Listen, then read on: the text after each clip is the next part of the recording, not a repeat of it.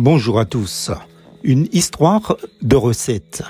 Je me réjouis de ta parole, comme celui qui trouve un grand butin.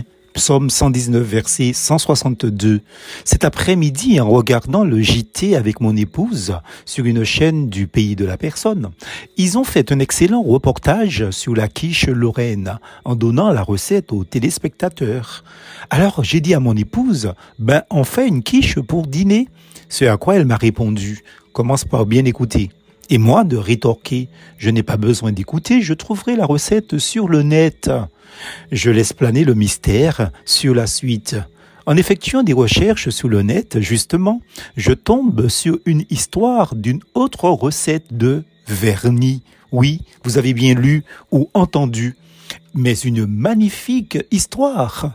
L'auteur de l'article explique que pendant tout un siècle, on a cherché en vain la fameuse recette du vernis inégalable fabriqué et employé par le luthier dont les violons demeurent les plus célèbres et les plus prestigieux au monde, Antonio Stradivari, dit Stradivarius.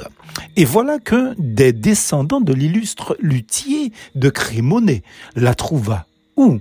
Dans une vieille Bible que Stradivarius avait laissée à la portée de tous. Pourtant, à en croire l'histoire, cette Bible n'a pas été ouverte ni lue pendant un siècle. À quoi peut bien servir un livre si on ne le lit pas un ouvrage est rédigé et édité non pour garnir les rayons d'une bibliothèque, mais pour transmettre ce que son auteur veut faire connaître. Vous avez compris que ce n'est ni de recettes, ni de quiche, et encore moins de vernis dont je veux vous parler aujourd'hui, mais de cet immense trésor que renferme non seulement la vieille Bible de cet homme célèbre, mais aussi la vôtre car le message de la parole de Dieu est une bonne nouvelle.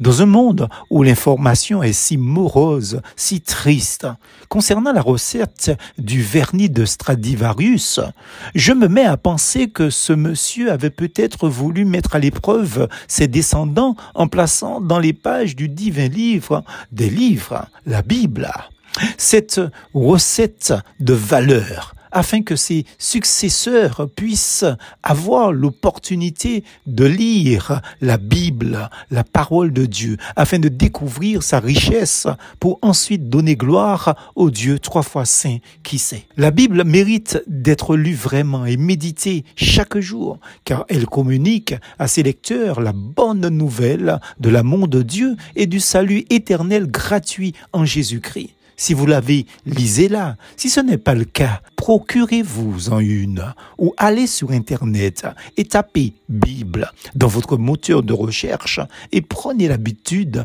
de la lire chaque jour. Ouvrez votre cœur à Dieu, non pour y trouver une recette spéciale de quiche ou de vernis, mais la recette de votre éternité.